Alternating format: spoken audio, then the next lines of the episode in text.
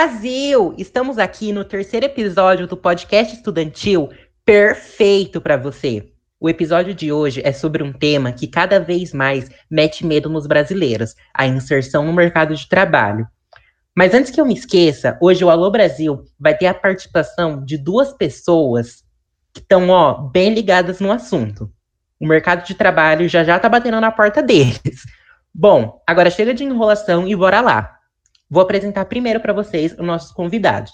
Primeiramente, nós contamos com o retorno da nossa queridíssima amiga, a Rebeca, lá do primeiro episódio do podcast. E também com a presença do mais que especial Rodrigo, que está participando aqui pela primeira vez. Sejam bem-vindos, gente. Oi, gente! Nossa, eu tô muito feliz de estar aqui de volta, ainda mais nesse episódio que traz um tema muito atual na minha vida. Porque nesse ano é tchau pro ensino médio. E se Deus quiser, tchau pro técnico de eletrônica, gente. E vamos de vida adulta. Oi para todo mundo, para quem não me conhece, eu sou o Rodrigo e primeiro eu quero agradecer por terem me convidado a participar da conversa. E assim como a Rebeca, no fim do ano eu dou início à minha vida adulta dando um oi pro mercado de trabalho. É um mundo cruel, né? Ai, gente, todos lindos, crescidinhos, virando adultos, mas vamos dar início ao podcast. E como a gente está falando sobre emprego, claro que a gente não podia deixar de falar sobre um assunto que encheu as notícias nos últimos dias, a saída da Ford do Brasil, né? Ai, vamos falar disso mesmo. Mas antes, como todo podcast, que já, vocês já estão acostumados, vamos dar uma contextualizada e mostrar que esse problema da indústria automotiva no Brasil não é de hoje e muito menos de ontem, né? Nós temos um outro exemplo que mostra um lance bem parecido, que é o fechamento de uma das unidades da Mercedes-Benz aqui no Brasil, que ficava localizada lá na cidade de Iracema. Apesar de continuar fabricando ônibus e caminhões no país, ela encerrou de vez a produção de carros leves e de passeio. É, exatamente. Eu acompanhei também esse rolo todo e, de acordo com a empresa, a decisão foi influenciada pelo agravamento da pandemia do Covid-19, que acabou de uma forma bem ruim no setor automobilístico. Só que a empresa também não negou que a situação econômica no país tem sido difícil ultimamente. Ah, e vale lembrar que é a segunda vez que a Mercedes-Benz tenta produzir carros premium no país. Mas por algum BO aí, eles encerram a produção. Foi super curta essa dia deles nessa segunda vez, gente. Eles anunciaram a abertura em 2013 Começaram a operar em 2016 e agora em 2020 anunciaram o encerramento. Complicado. É, e esse sai e volta de empresas acaba influenciando muito nos números do desemprego. Só nessa última saída da Mercedes-Benz foram mais de 370 pessoas que ficaram desempregadas. A empresa anunciou que os funcionários ainda não têm previsão de realocação, mas que também não pretende mandar todo mundo embora de uma vez. Eles querem criar um programa de demissão voluntária. Vê se pode, né? Gente, sério, todo dia tem notícia de gente sendo mandada embora. Esses dias mesmo, tava correndo solta a notícia que 5 mil pessoas foram mandadas embora da Ford. Sério, eu ando muito perdido. O que tá acontecendo com o setor automobilístico brasileiro? Minha reação é igual do Pedro. Que diabos que tá acontecendo nesse país? E vamos novamente de contextualização, gente. Então, a indústria automotiva chegou no Brasil no século, no século XX, com a Ford sendo a primeira empresa a abrir um escritório aqui, em 1919. Logo depois, foi a General Motors, em 1925. Fora isso, a gente tem de fato um verdadeiro passo à frente com o queridinho da indústria, né, o Getúlio Vargas. Ele proibiu a total importação de veículos com o propósito de estimular a produção nacional. O seu legado foi seguido pelo Kubitschek, que concedeu benefícios e ainda deu condições às empresas locais de produzirem tecnologia a nível avançadíssimo, tipo essa tecnologia de fora, sabe, estrangeira. Além de ter criado o GEA, que é o grupo executivo da indústria automobilística, achei chique, que tinha a intenção de viabilizar as iniciativas de produção de automóveis nacionais. Já em 1959 foi a vez da Volkswagen chegar ao Brasil, instalando filial em São Bernardo dos Campos. Com isso, ao longo dos anos, a gente teve então quatro empresas dominantes: a Volkswagen, a GM, que é a General Motors, né? A Ford e a Fiat. Só que tudo que é bom dura pouco. Já nos anos 90, a importação de veículos voltou a ser estimulada, o que abriu o mercado. Ai, ai, todo episódio é uma palestrinha diferente e eu amo isso. Mas se a Ford era uma empresa que costumava dominar o país, o que aconteceu para termos essas notícias das últimas semanas? É, então, Pedro, um dos motivos é a falta de retorno e também a falta de posição competitiva na América do Sul. O retorno que a empresa tinha aqui simplesmente não batia com o valor dos investimentos que ela fazia. Segundo Bob Shanks, a Ford tinha um prejuízo diário de aproximadamente um milhão de dólares. E depois, através da agência Bloomberg, a gente ficou sabendo que desde 2012 a empresa perdeu 4,2 bilhões de dólares. Misericórdia! Ô, gente, um milhão. Ô, gente, se converte esse número aí, vai ficar ainda maior, Jesus Cristo. Gente, um milhão de dólares, caralho, é muito dinheiro. Então, imagina perder um milhão todo dia. É de lascar, não é? Desde a crise de 2013, eles vêm sofrendo essas perdas significativas e tiveram que pedir ajuda para os Estados Unidos. Além da desvalorização da moeda local, que também aumentou os custos de produção industrial, e também não podemos é, deixar de falar da pandemia do Covid-19, que não somente afetou a Mercedes, mas tudo nesse país que já estava ruim ficou pior. Mas, gente, assim, para deixar avisado para quem está nos escutando, para não causar gerar confusão, quando a gente fala que a Ford saiu do Brasil, a gente quer dizer que ela encerrou a produção nacional. Só que no fim das contas, a Ford vai continuar aqui no Brasil no sentido de assistência técnica e concessionária. Só que os carros, óbvio, vão ser importados de outros lugares. É isso aí, Rebeca. A gente não pode sair falando umas coisas que não tem nada a ver e acabar criando e espalhando umas fake news igual o nosso querido presidente anda fazendo por aí. Ai, ai, Rodrigo, vamos deixar esse assunto para outro podcast. Porque esse assunto ele consegue aqui, ó, 10 mil páginas. 10 mil páginas para nós falar. Mas voltando nesse assunto aqui do mercado de trabalho, esse encerramento de produção nacional pela Ford vai causar um baita de uns impactos negativos, né? O primeiro deles é óbvio 5 mil desempregados. Como se o Brasil não tivesse gente desempregada o suficiente nessa gerência maravilhosa que a gente tem, né? Gente, vocês têm noção? 5 mil pessoas que dependiam diretamente e indiretamente. Também tem outros fatores, por exemplo, a visibilidade que a marca vai ter no futuro próximo, porque essa saída trouxe uma hora negativa para a população, né? Ela ficou pensando, será que eu vou ter um amparo caso aconteça alguma coisa com o meu carro? É, exatamente. É claro, né? As pessoas passam a pensar um pouco mais antes de comprar qualquer coisa da marca. Tem também a questão dos impactos mediante ao índice Bovespa, que são limitados, mas ainda existem. Eu não vou entrar muito a fundo, porque apesar deles serem limitados, são complexos e a gente precisaria de alguém que realmente entende de bolsa de valores para falar sobre sem soltar nenhuma besteira. Mas no final, de alguma forma, tudo isso está ligado à economia, né? É, na mosca, Pedro. Mas uma coisa que está entalada na minha garganta é o fato de que quem sabe sobre já sabia que fazia tempo que estava para acontecer um colapso na indústria automotiva brasileira. O economista e presidente da INSPER já tinha criticado severamente as, as montadoras por aceitarem essas medidas de subsídios do governo e também deixou claro que não ia dar certo. É, realmente, ele sabia do que ele estava falando. Inclusive, ele sempre falou em uma série de medidas que deveriam ser tomadas antes de o início de uma crise, que na verdade só foram aplicadas quando ela estava prestes a acontecer, que é, por exemplo, a reforma tributária, a abertura econômica, fortalecimento de agências reguladoras e solidez fiscal. Ele também disse que o que falta no Brasil é escala, porque lá atrás foi escolhido que o país faria quase toda a cadeia produtiva, ao invés de comprar de país A, B ou C que produz algo melhor que a gente. Peraí, peraí, peraí. Essa fala dele não é de 2016? Aquele vídeo dele que envelheceu como vinho? Então, já dava para prever o colapso disso desde lá de trás. Eu lembro vagamente de uma fala dele de que isso não era uma coisa só da indústria automotiva, e sim de vários setores da indústria. O Walmart já tinha ido, a Finac foi embora. A Sony já disse que ia fechar a fábrica. Tem muita gente desistindo do Brasil e não é de hoje. Mas o pior é quando essas empresas aí que o Pedro acabou de falar anunciam que vão sair ou parar de produzir. Parece que a culpa é exclusivamente do Brasil e a sua péssima, horrorosa, capenga situação atual. Mas a gente sabe que tem muita coisa por trás dos bastidores, gente. Eles economizaram horrores com todas as vantagens que os governos ofereceram para eles ao longo dos anos. A Rebeca acabou falando uma coisa que eu já ia perguntar. É que, tipo, o presidente da Câmara, Rodrigo Maia, falou que o fechamento da Ford é uma demonstração da falta de credibilidade do governo brasileiro, de regras claras de segurança jurídica e de um sistema tributário racional. Ele disse também que o sistema brasileiro está tendo um impacto direto na produtividade das empresas, mas, por outro lado, o secretário da Ford no Brasil disse que esse fechamento não tem nada relacionado à situação política, econômica ou jurídica. Mas a gente sabe que tem vários fatores relacionados à política e à economia brasileira que influenciam esse rolê. A guerra fiscal, por exemplo, é um deles. É, Pedro, agora você tocou num ponto muito interessante, que, simplificando, a guerra fiscal é o lance onde as cidades e estados disputam a atenção de empresas e indústrias. Para isso acontecer, eles vão cedendo uma série de benefícios, como isenções fiscais, e veem qual território tem o melhor custo-benefício para instalação de empresas.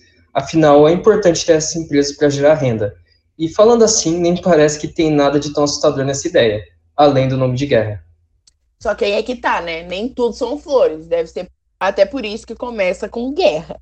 O problema acontece quando essa disputa se torna exagerada. Como consequência, há então uma concessão exagerada de incentivos fiscais ou até práticas ilegais. Gente, foca nessa parte. Ilegal. Ilegal por parte do poder público, gerando uma série de dificuldades com arrecadação, o que nos fala ao fracasso. É um puta problema devido ao fato de que a guerra fiscal tomou proporções nunca vistas. E com ela, não só teve a diminuição barra isenção de impostos, como também modernizações de território, gerando de novo sérias complicações às contas públicas brasileiras. Alô, RJ! Nossa, gente, mas isso é um puta problema mesmo, né? Se tem possibilidade de acontecer esse BO todo, por que ainda optam por permitir essa guerra fiscal? Ah, não me digam que o governo brasileiro, de novo, se isentou da responsabilidade. É, pois é, só que para entender isso, a gente tem que dar uma contextualizada. Isso aí começou a tomar força lá em 1990, e é claro que teve muita discussão. Teve gente que criticou e gente que defendeu. E isso aconteceu por diversos motivos as desigualdades regionais, o sistema tributário brasileiro, sua estrutura federativa, questão de empregos e também as contas públicas, além de vários outros fatores do tipo. Só que dentro dessas discussões, teve três motivos bem fortes para o pessoal topar essa ideia meio maluca para uns, meio ótimas para outra. Sendo eles a liberdade dos estados em regular sua própria política fiscal, o processo histórico de concentração dos investimentos e das indústrias nas regiões do país e abertura econômica, e, por fim, a busca pelo máximo investimento de grupos estrangeiros no país.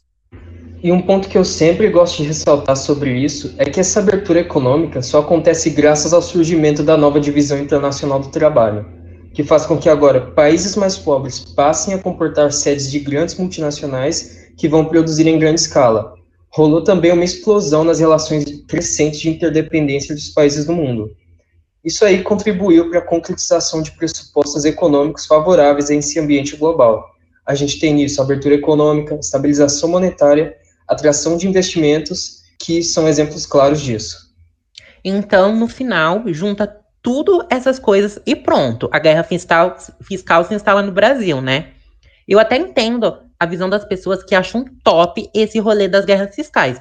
E na teoria, até que parece. Só que a realidade acaba sendo diferente pra caramba. Porque quando um alto valor em tributos deixa de ser repassado para o poder público, ele eleva os problemas, sobretudo das unidades federativas do país, em conseguir um maior equilíbrio de suas contas. Daí, para equilibrar tudo isso, o poder público começa a reduzir os investimentos em setores da sociedade. E quem acaba se fudendo é a gente, né? Por quê? Porque costuma ser na área da saúde, na área da educação e afins.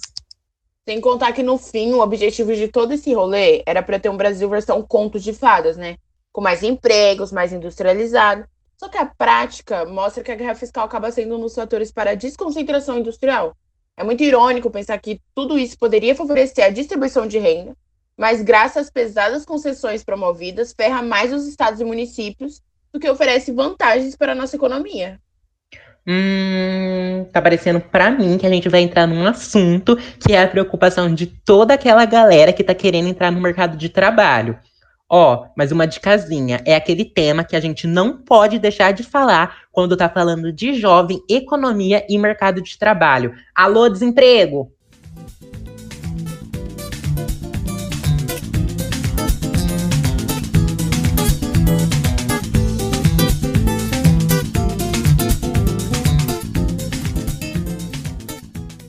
Então, vamos falar sobre a preocupação de todo mundo, né? Arranjar um emprego, trampinho. Nossa, nem me fala nisso. Quem me dera conseguir um trabalho, estágio, qualquer coisa. Porque eu tô prestes a entrar no último ano do ensino médio e eu meio que acabo pensando nisso toda hora. E tem como não ficar preocupado? A vida adulta já tá batendo na nossa porta. E isso se ela já não bateu para alguns, né?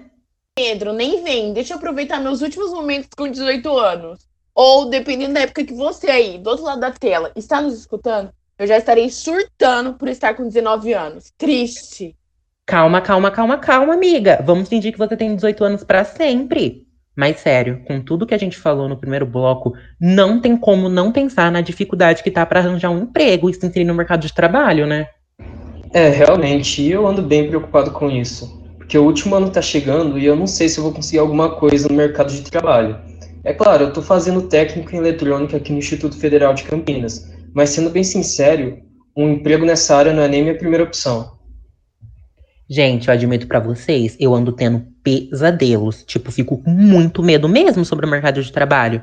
Também tô na luta para conseguir meu diploma técnico. Fé que eu vou conseguir. Mas quem me conhece sabe muito bem sobre a minha afinidade na área. Beleza, o técnico pode ser um diferencial para entrar no mercado de trabalho, mas ao mesmo tempo, hum, eu não me vejo seguindo, não.